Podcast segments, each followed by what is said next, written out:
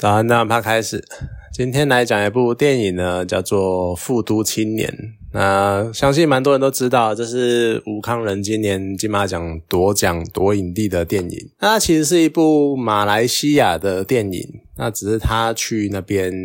算演一个聋哑人士。那电影在有一句台词印象是蛮深刻啦，就是他在讲说活着的时候呢，就好好的活着，因为他在里面是一个聋哑人，然后他的生活算是蛮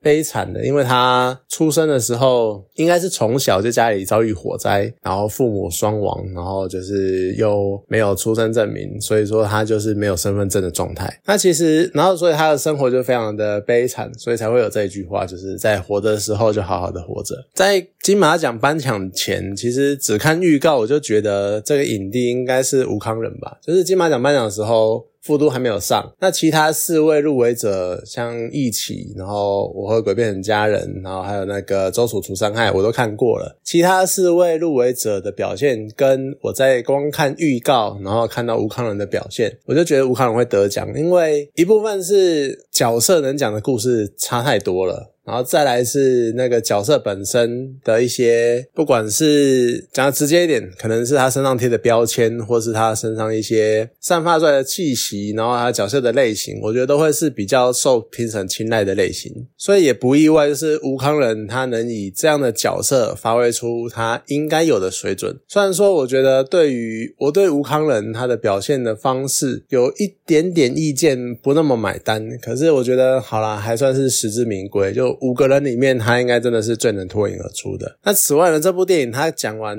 他有很多很多你在看的时候，你可能会不知道为什么会发生那样状况的情况，就一些背景。电影的背景、人物设定没有很好的解释，那可能他们毕竟是马来西亚片，可能对于马来西亚当地的人来说，这些是很稀松平常的事情，或者是常常看到的事情。可对我们来说，就是有很多不熟悉的地方，它不太会影响对剧情的解读。可是如果事先知道这些细节的话，你在看这部电影的时候，你的感触可能会更深、更直接。其实这部电影它的核心呢，就是在讲说马来西亚里面有很多很多的移工，而这些移工很多人。其实是没有国籍身份的。一般来说，在一块固定的土地，像台湾，在台湾出出生的那些人，我们一出生很自然而然的，我们就会拿到中华民国国籍，然后就会接着就会长大了成年就会拿到身份证。那一切都非常的理所当然，一切都非常的自然，就是哎。我出生了啊！我在这地方出生，我只要有出生证明，我就可以拿到这个国家国民的身份。可电影中呢，在讲述马来西亚有这么一群人，他们可能是国外的移民，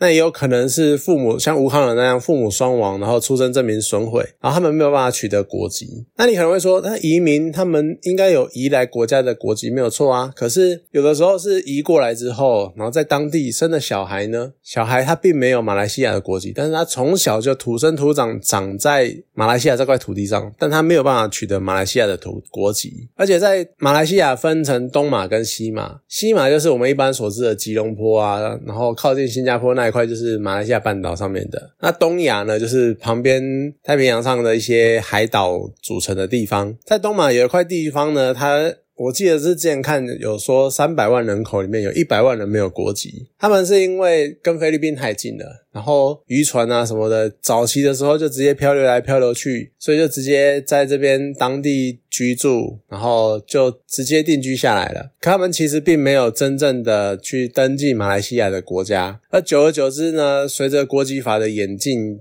更换干嘛的，就导致他们没有国籍这件事情，所以这在马来西亚也算是一个蛮大的社会问题。一百万人，开玩笑。那其实呢，不只是马来西亚，我们在台湾也有类似的。情况，因为在台湾呢，他要是一般的国籍法刚好啦，就前阵子一直在吵说国籍这件事情嘛。那国籍法，中华民国国籍法呢规定，就是父或母要有中华民国国籍的话，那他就有中华民国国籍。可是呢，如果是台湾外国的移工，像是印尼来的。泰国来的这些移工，他们在台湾这边，然后认识了台湾的移也一样，同样是移工，然后他们生下来的小孩呢，父母都没有中华民国国籍，但是他们是生在中华民国，然后在中华民国长大，他们也不想要，因为父母工作的关系，他们也没有办法回去，可能印没没办法回去印尼啊或东南亚那些地方，结果呢，他们就没有国籍的继续在台湾活着。所以其实台湾也有这样的一群人，只是因为进来可能我们可能移工的那个数量没有早期那么多，或者是啊比早期还多，或者是跟人真的可能就是引进移工的时间变久了，所以开始会有浮现这样的生小孩的问题。而如果我们不去注意、不去在意这些问题的话，这些问题被搁置，很有可能十年、二十年后，台湾可能又会出现一群所谓的复读青年，也就是这样一群没有国籍的小。孩，那我们该怎么处理这个问题？到时候也是一个需要探讨的事情。其实我很喜欢电影中一个小插曲，就是那个房东呢，他们在一次警方的突袭检查之后，他就抱怨，就讲说这个政府，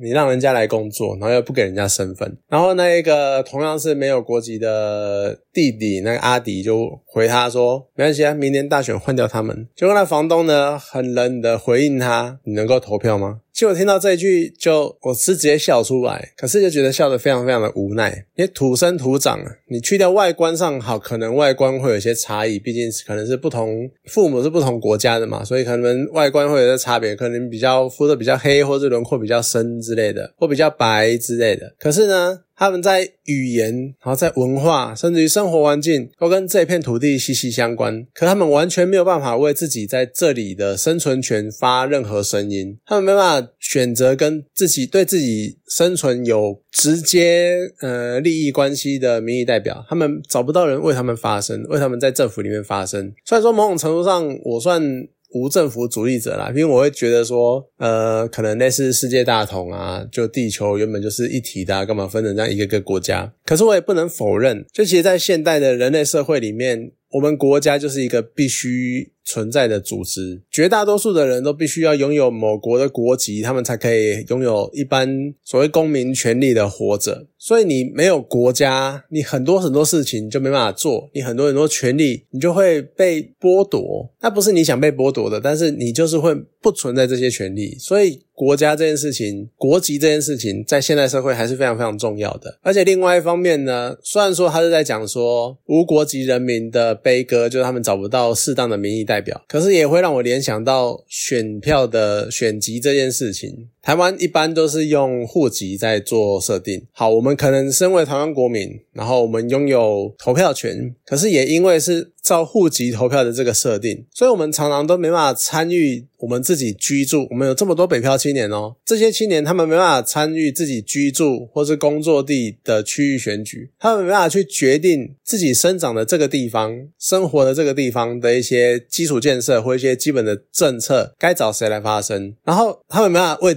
没办法，譬如说我北漂到台北，哦，可能住在中和。但是我没有综合地区的投票权，所以我觉得我家前面路很烂，我没办法表达意见，或是我觉得综合这个政策烂到爆了，可是我没办法去换掉这个地方的民意代表。然后每到区域大选的时候呢，我就要回到一个自己其实不这么熟悉的环境。有的人可能在嘉义出生，但他其实出生没多久，五年之后就搬家搬走了，或者是有的人，好，你可能从小就住在高雄，然后住到国小之后，家人搬上来了，但是你户籍还在高雄，结果你在高雄。只有国小的那个年代，但是你整个人生几乎都是在北部生长的。可是你到大选的时候呢，你要回到高雄去，你可能。不这么熟悉，你根本不知道当地需要什么基础建设，你根本不知道当地需要什么政策来活络这个地方的经济生活。结果你常常都是在没头没脑的情况下去选择一个，甚至于你可能都不这么认识的一个民意代表。所以这句“你能投票吗？”其实它是很简单的回应，可是会让我们觉得有点，会让我觉得有点就心有戚戚焉，就是觉得对啊，我们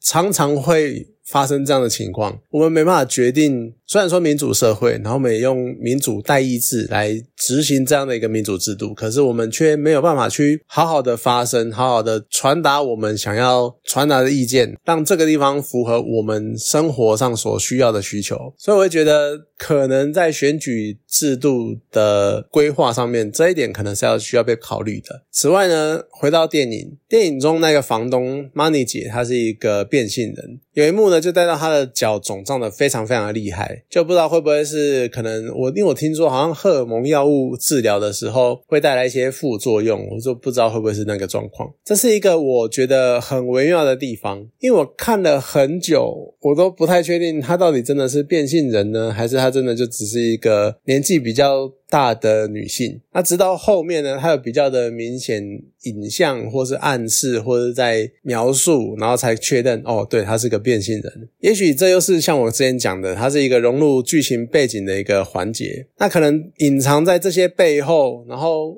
隐藏在背电影背后，然后藏在背景里面，它不明说不明呃不直接道破的这种设定，有可能是受限于马来西亚他们，因为他们相对比较传统、比较保守、比较严苛，他们政治环境就是会在意会去局限你讲这些事情的自由，所以他们不明说族群的问题，他不明讲性别的争议，所以呢，他们就让这一切显得这么的隐晦，显得这么的不透明，然后整个氛围就是有点阴阴暗。暗暗的，然后好像隔了很多很多层面纱，你完全不太确定他真的是要讲这个吗？还是他只是只是你想太多？就这种非常微妙的状态之下产生的这部电影的算是整体的氛围吧。那当然，电影里面吴康仁夺金马是一个关键片段。我相信这个关键片段呢，是就是他在狱中，然后跟一个禅师、一个和尚长谈的那一段。阿邦他对于人际。人生际遇差别的一种无声的控诉，他靠着手语，然后靠着表情，然后传达出一个聋哑人没有身份，然后在万谈这个世间、这个社会有多么不公平。其实我第一个想到的是体会这件事情，就像我之前讲的，感同身受其实是一件非常非常沉重的事情。为什么？因为会引起阿邦这么大的反应，我觉得多少跟和尚他讲的内容有关。也许这个和尚他已经修行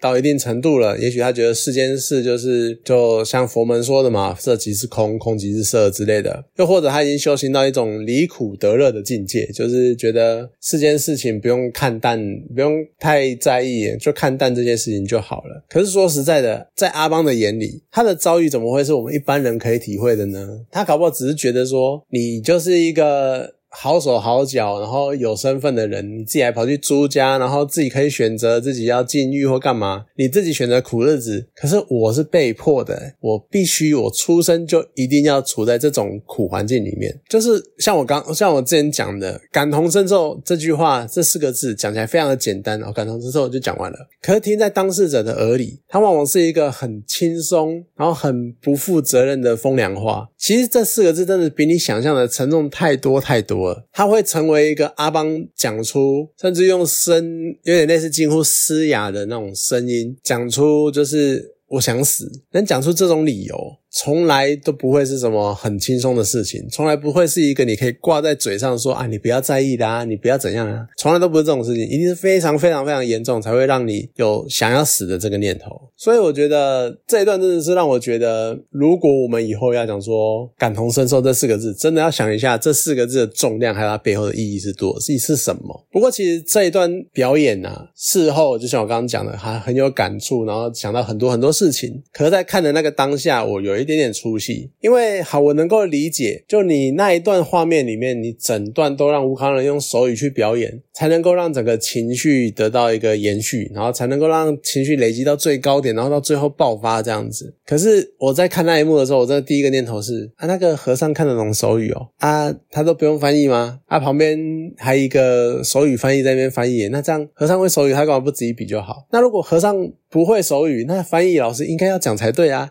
可都没有声音呢，这样子。好，我知道这是一个很有点是鸡蛋里挑骨头那种吹毛求疵的挑剔。可是这个想法一浮现，我就很难去想起来，很难很难去好好的静下心看这一段戏了。我觉得可能是稍微让我出戏的地方。哎，再加上我长久以来对于吴康仁这个演员的印象，就是他演戏都演得很用力，他的生气很用力，他很用力生气，很用力那个悲伤，很用力的在控诉之类的，就是没有一种呃。呃，感觉就是有点不自然。那在这里他也是一样，非常非常的用力。所以说这段表演对我来说，可能比较没有那么让我惊艳的地方。反而是他最后跟弟弟的最后一次会面，那桌子中间那个盖子一掀开，我就直接泪腺忍不住，就直接开始哭，直接开始飙泪，眼泪就掉下来了。就片头一开，呃，一之一前一开始的时候，两个两兄弟拿着蛋，然后再敲对方的额头，然后。把它敲开、敲破这一段是一个笑点，是一个全场